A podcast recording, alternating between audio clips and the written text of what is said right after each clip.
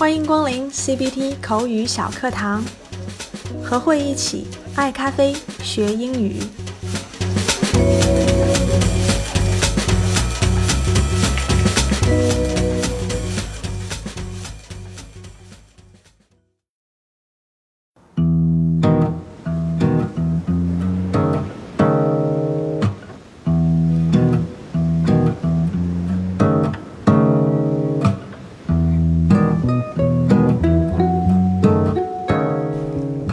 说起 cappuccino，可能喝咖啡和不喝咖啡的小伙伴都听过它。不过，不知道你有没有跟我一样的疑惑呢？意式咖啡有那么多名称：cappuccino、macchiato、benedictino，开个玩笑。以至于新爸爸给自己的产品造了一个词 frappuccino，也风靡了大半个地球。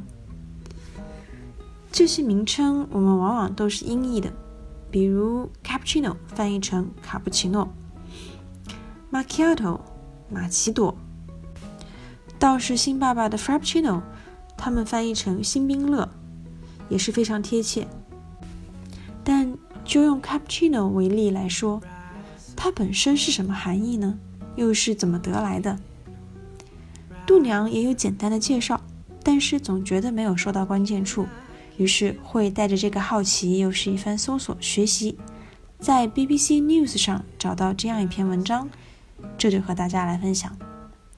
文章的标题叫做 “How did cappuccino get its name？”How 怎么如何？Cappuccino 卡布奇诺咖啡，get 得到获得。How did cappuccino get its name？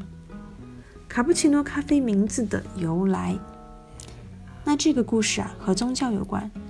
一二零九年，意大利人 Francis 创立了 The Franciscan 方济各会，也叫法兰西斯教派，属于罗马天主教会。